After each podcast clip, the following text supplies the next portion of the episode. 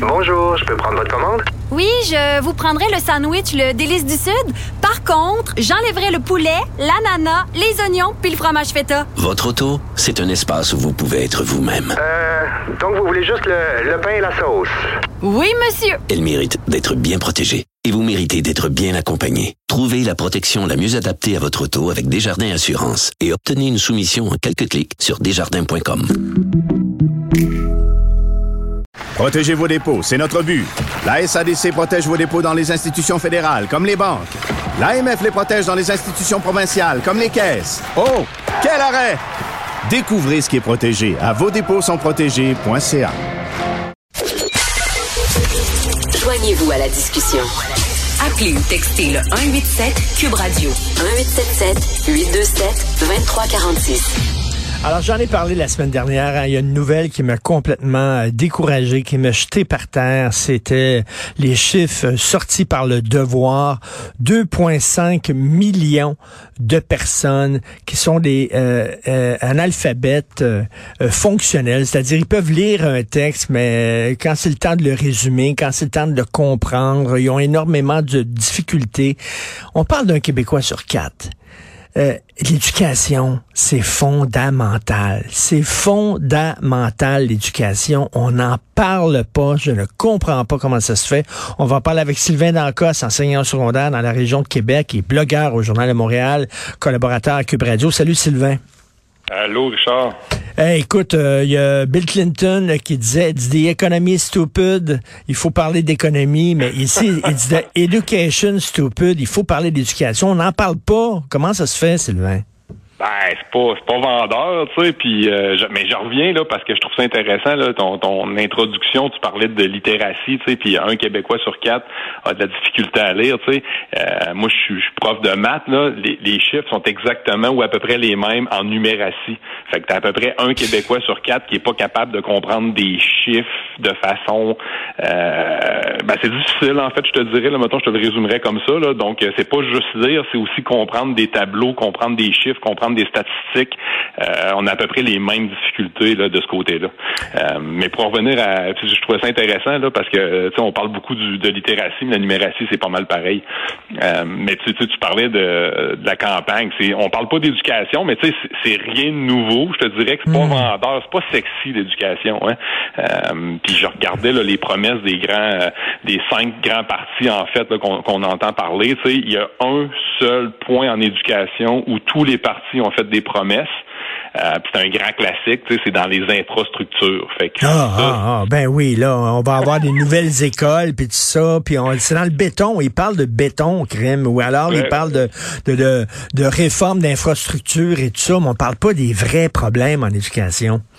Ben non, parce que bon, personne n'ose trop s'avancer là-dessus. Puis tu sais, je te dirais que euh, je, je veux pas être pas fin là, mais ça intéresse pas tant que ça les lecteurs moyens, je te dirais là, dans le sens où euh, là on parle beaucoup d'inflation. Ben là, évidemment, on, on a commencé la campagne électorale avec quoi? Ben on va vous redonner de l'argent, la gang. Puis comme je te dis, en éducation, on parle de quoi? On parle d'infrastructure. Fait qu'on va investir, investir dans du béton, comme tu viens de dire. Puis ben ça c'est beau, ça paraît bien. Euh, je dis pas que c'est pas important. là. Je veux dire, il y a des écoles qui tombent en ruine. là. Oui, euh, rénovons et améliorons nos écoles.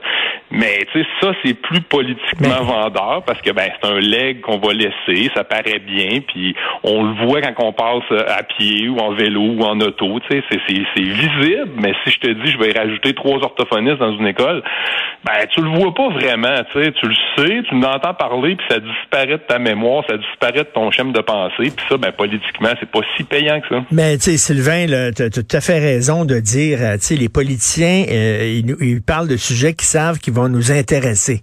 Fait que s'ils parlent pas d'éducation, il faut lancer la balle aux parents. C'est parce qu'ils savent que le monsieur et madame tout le monde, ça les intéresse pas. Comment ça se fait, ça nous intéresse pas? Ce sont nos enfants. Moi, je reviens tout le temps à cet exemple-là, Sylvain. Je viens d'un milieu très populaire. Je viens de Verdun, le quartier pauvre de Verdun. Euh, mes parents n'avaient pas d'éducation. Il y a des professeurs à l'élémentaire qui, qui, qui m'ont encouragé, qui ont vu que j'avais un potentiel, qui m'ont encouragé. Si je suis allé plus loin, si je suis ce que je suis maintenant, c'est grâce à deux profs qui étaient fantastiques. Il y avait le temps de me parler, il y avait le temps de discuter avec moi, il y avait le temps de faire attention à moi puis de faire attention aux autres élèves. Aujourd'hui, ils sont débordés. Écoute, tu me fais rire en tabarnouche, Sylvain, la semaine passée, où tu parlais de ratatouille. OK, non, non, mais explique ça à nos auditeurs. là. Euh, c'est quoi le lien entre les éducateurs et ratatouille? Ouais, ben c'était mon texte la semaine passée, là, parce que ça me faisait penser là, au film Ratatouille. Là, c'est un petit un petit rat sympathique là, qui qui se qui se voit comme étant un grand chef cuisinier. Là, donc euh, puis avec la devise du film un peu là, de son de son mentor qui est tout le monde peut cuisiner. Donc là, je faisais un peu une blague en disant ben tout le monde peut enseigner. Là, on est un peu tous des ratatouilles. Là. C'est que tout le monde peut rêver d'être enseignant, tout le monde peut enseigner parce que là, de, de ce temps-là, de ce qu'on peut comprendre, tout le monde peut s'appeler un enseignant. Là. Euh, fait que c'est un Ben peu oui. ça la boutade que j'ai lancée la semaine passée. Là. Mais comment ça se fait, Christy? euh, tu sais, que, que, le- que le fait qu'il y a des, des, des profs qui s'en vont à la retraite parce qu'ils ont, bon, ils ont l'âge de la retraite, tout ça, là, la démographie, ça, ça se prévoit 20 ans à l'avance, ça. C'est pas, c'est pas une nouvelle, là. On a, tu sais, on, on le savait qu'il y avait un paquet de profs qui allaient aller à, à la retraite et qu'on avait besoin de relève. Ouais, puis aussi il y a tout le côté de l'augmentation de la population dans le sens où il y a un boom de naissance euh, qui coïncide pas mal avec le RQAP. Je te dirais l'arrivée du régime québécois d'assurance parentale euh, à 2006 environ. Euh, ben oui, on le savait, mais là on revient à un schème de puis là on pourra en discuter longtemps ça aussi là c'est des sujets qui sont très intéressants puis polarisants parfois aussi mais tu sais dans ces années là il y avait beaucoup d'enseignants euh, précaires puis euh, il y avait pas beaucoup de postes qui se donnaient. Fait qu'il y a des gens, euh, 2004, 5, 6, 7, là, avant que le boom arrive, je te dirais, là, qui, qui vivaient de précarité, d'années de précarité, en pré- d'année en année, excuse-moi. Puis ces gens-là ont resté peut-être 10 ans, 12 ans, 13 ans euh, précaires. Euh, puis tu sais, quand tu es précaire, à chaque année, tu as ta tâche au milieu du mois d'août, fin août. Euh, c'est un genre de magasinage selon ton ancienneté. Puis là, il y a des gens là-dedans qui se retrouvaient avec des tâches à 40% 50% euh, d'un temps plein. Puis euh, il y en a même qui devaient avoir un deuxième emploi pour arriver. Fait qu'il y en a une gang qu'on a écœuré dans ces années-là qui ont quitté le bateau en se disant hey, c'est pas vrai que moi je vais faire trois pré- préparations de cours pour 50% de salaire avec une deuxième job par-dessus ça. Euh, puis des gens qui étaient rendus au début de la trentaine. Fait qu'on a perdu une gang, puis là, bon, on se ramasse avec le fait que là, tout d'un coup, il y a un boom, là, on arrive, il y a plus d'élèves, euh, il y a- il- puis il y a des gens qui ont quitté évidemment pour la retraite, mais il y a des gens aussi qui ont quitté, qui étaient, qui avaient des statuts précaires, qui ont sacré le camp parce qu'ils étaient tannés un peu de la façon de procéder. Là. Écoute, l'éducation, c'est- à la base de tout. L'économie, la croissance économique, c'est l'éducation. L'environnement, c'est l'éducation. La santé, il faut former de nouveaux médecins, c'est l'éducation. La langue, la protection de la langue. Le français, on en parle beaucoup sous l'angle de l'immigration, mais c'est aussi l'éducation.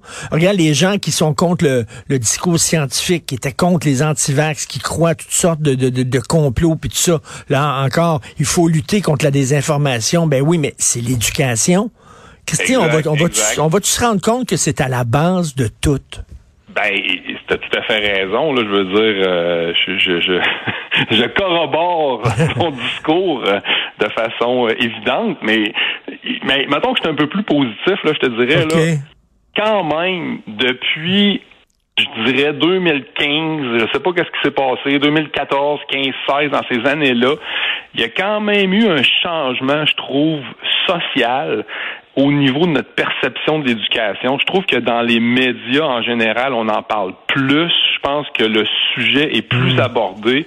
Je pense que ce que tu as vu la semaine passée, là, que les directions d'école sont sorties avec la Fédération des comités de parents pour dire hey, on parle pas assez de- d'éducation, des chroniqueurs influents qui ont dit euh, dont toi, tu sais, on parle pas assez d'éducation. Fait que tu sais, ça, on voyait moins ça avant. Euh, tu sais, des articles, des journalistes attitrés à l'éducation, c'était pas si commun que ça, une quinzaine d'années. En tout cas, c'était plus low profile, pas mal. Puis là, on le met plus de l'avant. Fait que moi, je trouve personnellement qu'on parle plus d'éducation qu'avant. Est-ce qu'on en parle assez? Je te dirais non. Est-ce qu'on qu'on comprend toute l'importance, pas toujours, mais quand même, je te dirais que je vois un petit rayon de soleil à travers toute cette grisaille euh, par rapport à l'éducation. J'ai quand même un peu d'espoir, je te dirais. Euh, je trouve quand même qu'il y a un changement là euh, positif dans les dernières années quand même. Et là, la, la CAQ a sorti le bon les lab écoles avec bon l'architecte Pierre, Thibault, puis bon Ricardo cuisine, etc. Ben là encore ça va coûter cher. Est-ce que c'est, c'est un gadget. C'est beau, c'est le fun, c'est shiny, c'est une belle bébelle, mais c'est-tu vraiment la, réponse au problème de fond qui se pose dans l'éducation? Ben, c'est sûr que c'est ben, c'est une réponse à un des problèmes, mais qui est, qui, pas le plus grand problème. C'est sûr que si tu regardes le parc immobilier dans la région, dans la grande région de Montréal, ça fait pitié. Là. Il y a des mm. écoles euh, qui sont vétustes puis qui ont besoin de beaucoup d'amour. Euh, mais tu sais, de construire des nouvelles écoles à 130, 140, 150 millions, ben, c'est, je sais pas, tu sais. oui, c'est important d'avoir un beau milieu d'apprentissage, mais commençons par rénover ce qui est tout scrap. Euh, commençons par ventiler adéquatement les bâtiments. Euh, puis oui, tu as raison, là, tu sais, à un moment donné, c'est que c'est bien correct, les, infrastructures, mais il y a peut-être d'autres choses. Mais tiens, on dirait qu'on est frileux un peu pendant la campagne électorale. Là, de ce point de vue-là, on veut pas trop s'avancer. Puis souvent, la pénurie a le dos large. Fait que, tu sais, bon, on se casse pas trop la tête, puis on verra. Fait qu'on est comme un peu sur la défensive. Puis on n'ose pas trop là, promettre des grandes choses. Tu sais, qu'est-ce qui a fait la manchette? Ben, tu l'as probablement vu comme moi. Là, c'est le 30 minutes d'activité physique de plus par jour tu sais, qui, qui, qui, a, été hmm. médiatisé. Mais à part ça, on n'a pas entendu parler de grand-chose. Euh, écoute, euh, non, non, il faut, il faut en parler euh, de l'éducation. Et tu as, écrit aussi un texte sur le temps écran, comme quoi les enfants sont, sont trop devant un écran. Est-ce que pour toi, c'est un des problèmes de, de manque de concentration des enfants? Ben oui, puis je suis pas tout seul à le dire. Là, on est plusieurs enseignants à remarquer quand même. Là, on, vit présentement avec la première génération qui avait une bebelle dans les mains électroniques, là, euh, qui avait quoi, soit un iPad ou une tablette ou un cellulaire. Là. Euh, puis là, on commence à voir ces élèves-là là, qui sont rendus en secondaire 1, 2, 3, 4, 5, qui, qui l'ont vraiment plus vécu de façon intense. Euh, tu peux voir que ça a un impact quand même sur la durée du sommeil, sur la qualité du sommeil. Puis ça, la plupart des études, euh, tu peux juste aller faire une petite recherche sur l'Institut de recherche Douglas, qui est Douglas, mmh. qui est associé à l'Université McGill, qui, qui va te parler des impacts euh, de la durée de la qualité du sommeil sur l'apprentissage, c'est, ça fait mal. Il y a plusieurs jeunes qui dorment mal ou qui dorment pas assez à cause du cellulaire qui est sur la table de nuit avec les notifications qui rentrent euh, à tour de bras. Euh, puis à l'école, qu'est-ce qu'on voit? Ben concentration plus difficile qu'avant, persévérance lors de la, de la réalisation d'une tâche. La persévérance est beaucoup moins grande qu'avant. Il y a l'idée de l'instantanéité mmh, mmh. qui, qui, est très ancrée. Mmh. Ça marche pas du premier coup, ça marche pas tout de suite, ça marche pas. Là. Tu sais, je veux dire, je, vais hmm. essayer une fois, pas plus que ça. Là, puis mais ça, c'est vrai.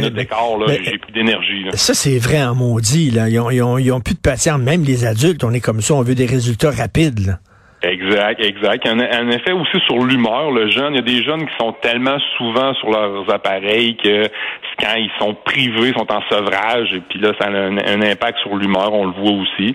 Euh, fait que ça, c'est comme des, des constats qui sont assez communs, je te dirais, là, pour les élèves. En tout cas, je vais parler des élèves du secondaire. Euh, puis là, ben, je vais pas parler là, de, de comportements inappropriés liés à la sexualité, puis je t'ai pas parlé de cyberintimidation non plus. Là. Fait que, tu sais, le topo est assez large, est assez grand. Et eh oui. Tu sais, des fois, les jeunes, puis les, adultes, tu sais, le calcul se fait pas, tu sais. Moi, je le disais à mes jeunes en classe, tu sais, euh, on recommande pour des jeunes du secondaire deux heures d'écran récréatif par jour. Là, je parle pas d'écran pédagogique, là, je parle pas de lire un livre, je parle vraiment du récréatif. Mais tu sais, deux heures par jour, 365 jours par année, après cinq ans, ça fait 3650 heures. Fait que je disais à mes élèves, 3650 heures en cinq ans, là, quand tu vas avoir ton diplôme d'études secondaires, quand tu vas avoir ton DES, ben dis-toi que tu vas avoir passé cinq ans à l'école, puis tu vas avoir passé l'équivalent de quatre années scolaires sur ton cellulaire. Ça, c'est en supposant, en supposant que tu as fait deux heures par jour, que tu as, lié, t'as, suivi les recommandations. Tu sais, et j'ai dit, entre vous puis moi, qui qui fait deux heures de camp récréatif ben par jour? Ils sont tous partis à rire, là, tu sais. Fait Ben euh, c'est pas quatre années scolaires que tu as passé pendant tes cinq années au secondaire. C'est six années scolaires, c'est huit années scolaires. tu sais. Fait qu'il en passe du temps là-dessus. Puis pendant que tu fais du temps là-dessus, ben tu fais pas du temps pour Ben, d'autres c'est choses. ça. Ben, l'éducation, ça nous regarde aussi. C'est pas rien que l'affaire des profs, c'est aussi l'affaire des parents. Puis les parents qui chialent contre les profs, là, euh, pendant la pandémie, les enfants étaient pas à l'école, ils étaient chez vous. Vous aviez deux enfants, puis vous étiez cœurés, puis vous aviez hâte qu'ils retournent à l'école. Imaginez, imaginez-vous devant une classe de 28. C'est quelque chose. Euh, écoute, je continue à te lire avec beaucoup de plaisir, Sylvain Dancos. Merci beaucoup. Merci, Richard. Salut, Sylvain Bye, bonne Dancos, enseignant secondaire dans la région de Québec, blogueur, Journal de Montréal et collaborateur ici à Cube Radio.